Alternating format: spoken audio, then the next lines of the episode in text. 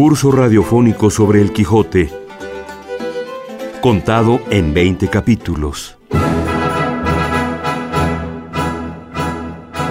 2016, 400 años del fallecimiento de Miguel de Cervantes.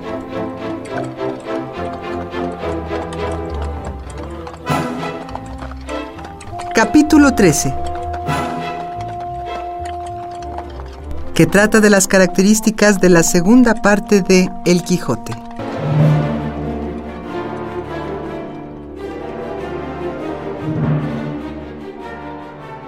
Saludo con mucho gusto a la doctora Margit Frank.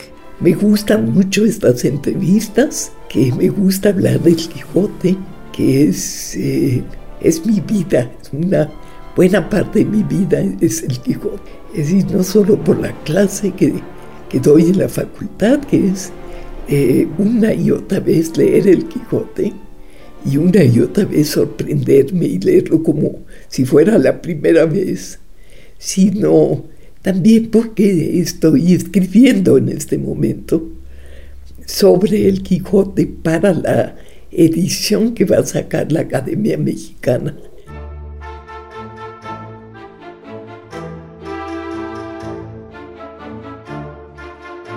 Buenas tardes, con el saludo y los comentarios de la doctora Margit Frank, les damos la bienvenida a la segunda parte de El Quijote en este su curso radiofónico. La segunda parte, Cervantes la nombró del ingenioso caballero Don Quijote de la Mancha. Entre la publicación de la primera parte y la segunda transcurrieron 10 años, aunque en el libro, entre la primera y la segunda, apenas pasa un mes. Es decir, del momento en que regresa Don Quijote molido a golpes en un carruaje jalado por bueyes a su casa a ser atendido por su ama y su sobrina y la tercera salida, solo transcurre un mes. Esas son las licencias de la ficción.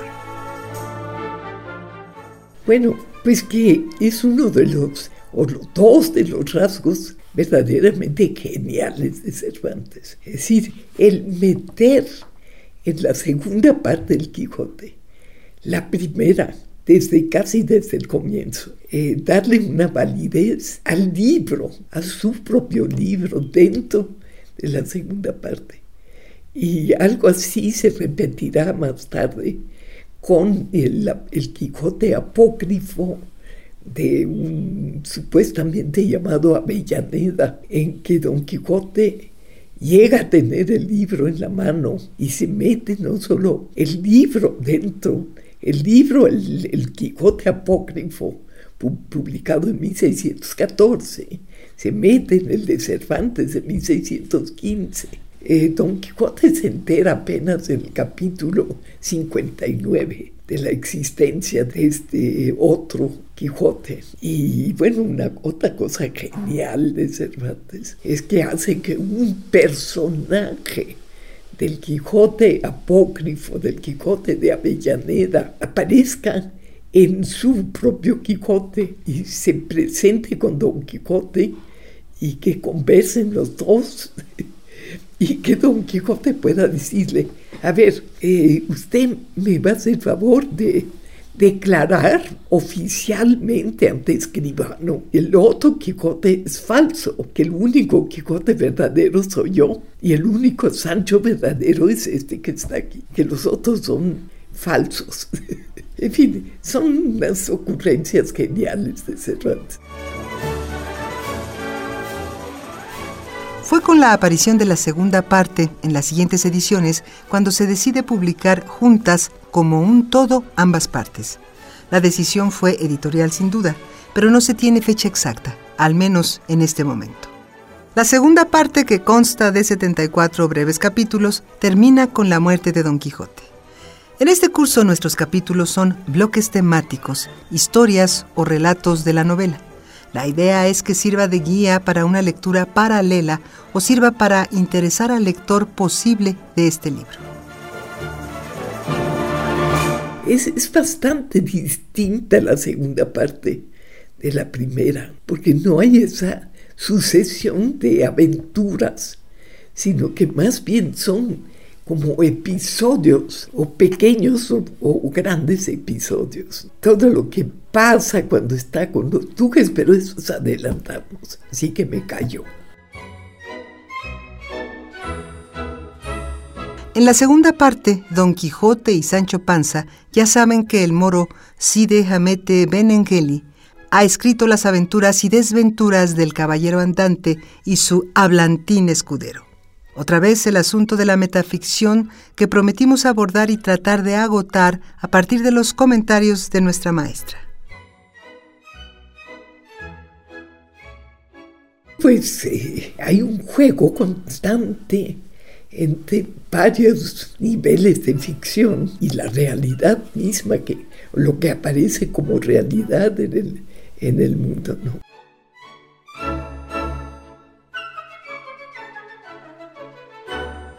En la segunda parte, antes de su tercera salida, que tendrá como primer punto el toboso, hay momentos de reflexión y diálogo de los personajes, ciertas verdades, descripciones que los pintan tal cual son. Cuenta la historia que las voces que oyeron Don Quijote, el cura y el barbero eran de la sobrina y ama que las daban diciendo a Sancho Panza que pugnaba por entrar a ver a Don Quijote, y ellas le defendían la puerta. ¿Qué quiere este mostrenco en esta casa? Idos a la vuestra, hermano, que vos sois sino otro el que destrae y sonsaca a mi señor y le lleva por esos andurriales. A lo que Sancho respondió Ama de Satanás, el sonsacado y el distraído y el llevado por esos andurriales soy yo, que no tu amo. Él me llevó por esos mundos y vosotras os engañáis en la mitad del justo precio. Él me sacó de mi casa con engañifas, prometiéndome una ínsula que hasta ahora le espero. Malas ínsulas te ahoguen, respondió la sobrina. Sancho maldito. ¿Y qué son ínsulas? ¿Es alguna cosa de comer, golosazo comilón que tú eres? No es de comer, replicó Sancho, sino de gobernar y regir mejor que cuatro ciudades y que cuatro alcaldes de corte. Con todo eso, dijo el ama, no entraréis acá, saco de maldades y costal de malicias. Id a gobernar vuestra casa y a labrar vuestros pegujares, y dejaos de pretender ínsulas ni ínsulos.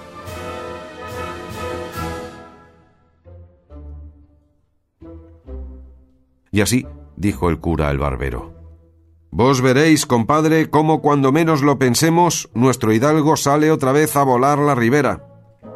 No pongo yo duda en eso, respondió el barbero, pero no me maravillo tanto de la locura del caballero como de la simplicidad del escudero, que tan creído tiene aquello de la ínsula que creo que no se lo sacarán del casco cuantos desengaños pueden imaginarse.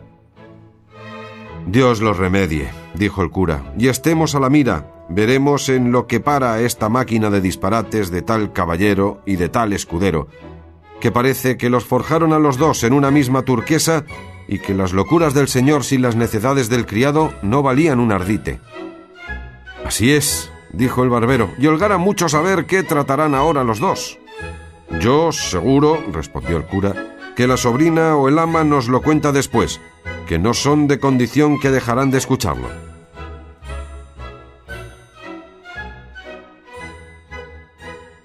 Otra característica es que al haber conciencia de que existe publicada la aventura de Don Quijote, a éste le interesa saber qué se dice de él, qué dice la gente de mí, de mis hazañas. Dejemos que la doctora Frank nos dé más datos al respecto.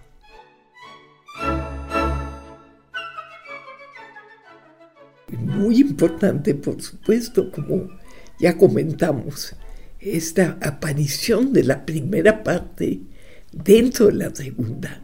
Y no solo del texto, sino lo que le preocupa mucho a Don Quijote. ¿Qué dice la gente de mí? ¿Qué dice de mis, hazañas? ¿Qué dice de mis hazañas? ¿Qué dice de mi valor? Eh, eh, don, don, Quijote es un megalómano, ¿no? Y lo muestra cada rato, ¿no? Entonces de ahí le sale otra vez la megalomanía, porque dice, ¿qué dice de mis eh, muchas hazañas, de mis muchos hechos valerosos, de mi, qué dice de mi valentía, qué dice? Y le importa saber. Bueno, y claro, el comentario de, de Sancho y después de Sansón Carrasco, pues lo dejan desconcertado porque no es exactamente lo que, lo que quiere oír, ¿no? Sancho le dice, pues la gente dice que vuestra merced es un, está loco.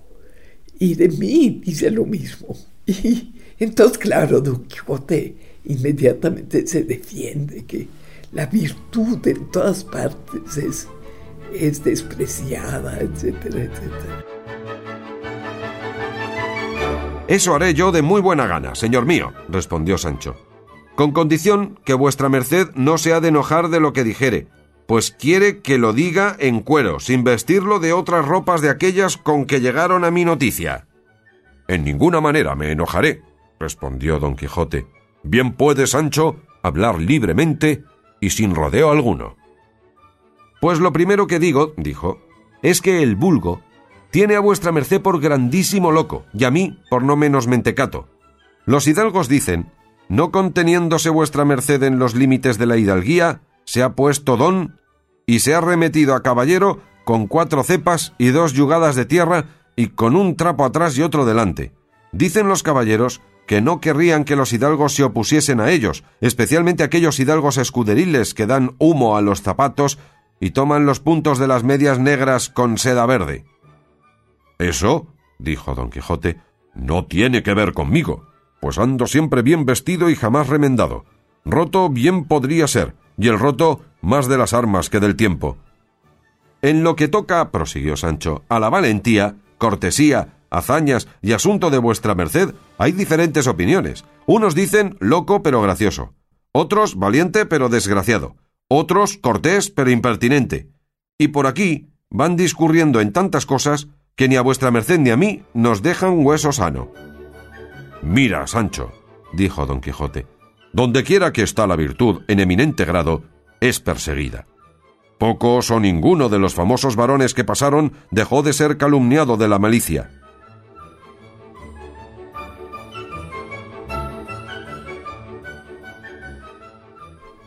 Amigos, es tiempo de terminar por este día. Estamos de lleno en esta segunda parte, pero todavía hay mucho de dónde cortar, mucho para traerles a ustedes. Como bien dice nuestra maestra, en esta segunda parte no hay una sucesión de aventuras, sino de episodios.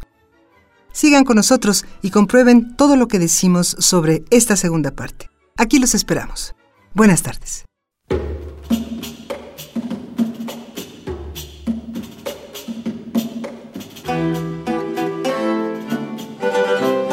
Curso radiofónico sobre el Quijote, contado en 20 capítulos. 2016, 400 años del fallecimiento de Miguel de Cervantes,